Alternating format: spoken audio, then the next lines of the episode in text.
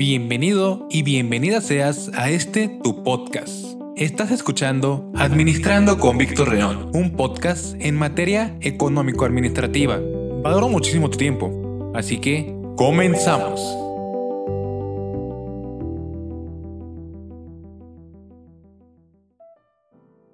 Hola, ¿qué tal amigos? Y bienvenidos nuevamente a un nuevo episodio de Administrando con Víctor León. Espero que estés teniendo un excelente día, tarde o noche dependiendo de la hora que me estés escuchando.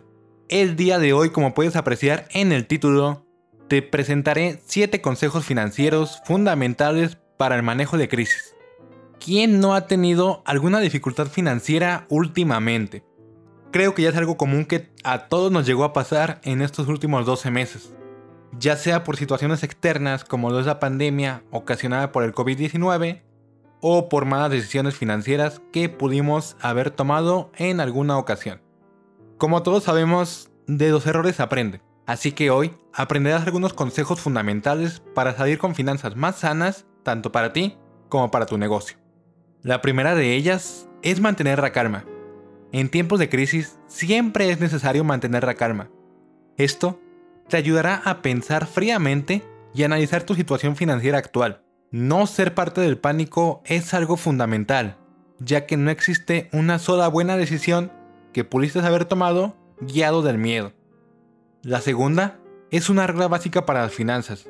Estamos hablando de pagar antes de adquirir una nueva deuda.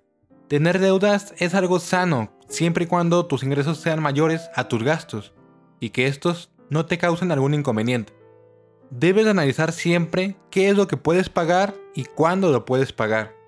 Piensa si le vas a dar prioridad a tu tarjeta de crédito o algún otro préstamo que te otorgó, por ejemplo, un proveedor o alguna financiera. Dar prioridad al pago de tu deuda es algo fundamental. La tercera recomendación que te voy a compartir tiene que ver con casos de emergencia. En caso de alguna situación extraordinaria para toda empresa o persona, siempre es recomendable crear y establecer un fondo o un presupuesto de emergencia. Este fondo te va a ayudar en situaciones que se te presenten a corto o mediano plazo, donde la liquidez es algo fundamental. Lo ideal es tener por lo menos 4 meses cubiertos de tus gastos corrientes, para situaciones donde requieras realmente este fondo. El dinero que establezcas para este fondo debe tener liquidez inmediata, es decir, que puedas disponer de él con rapidez ya que este será tu colchón de emergencia para todo tipo de situaciones e inconvenientes. Como pudimos observar este año, muchas personas y empresas llegaron a tener dificultades durante esta pandemia ocasionada por el COVID-19, por la misma falta de un fondo de emergencia, ya que durante mucho tiempo en sí no pudieron abrir sus negocios y esto trajo consigo que no percibieran los mismos ingresos. Ahora, a la práctica, siempre será necesario disponer de un fondo de emergencia en toda organización. El cuarto punto es que en situaciones de crisis nunca debes de pensar con el corazón. Debes de manejar una inteligencia emocional para todas tus decisiones financieras. Y a esto me refiero a que tomes cartas en el asunto cuando necesites realizar alguna decisión relevante para ti o para tu negocio. Por ejemplo, si tienes acciones o alguna inversión, no la vendas, Mejor invierte si es que puedes y piensa fríamente a largo plazo y en su beneficio que obtendrás. Un ejemplo real es acerca de la moneda digital Bitcoin, la cual a inicios de la pandemia, en marzo de 2020, llegó a un valor mínimo alrededor de 113 mil pesos mexicanos aproximadamente. Esto debido a que todo el mundo necesitaba de liquidez y muchos empezaban a vender sus monedas haciendo que su valor bajara.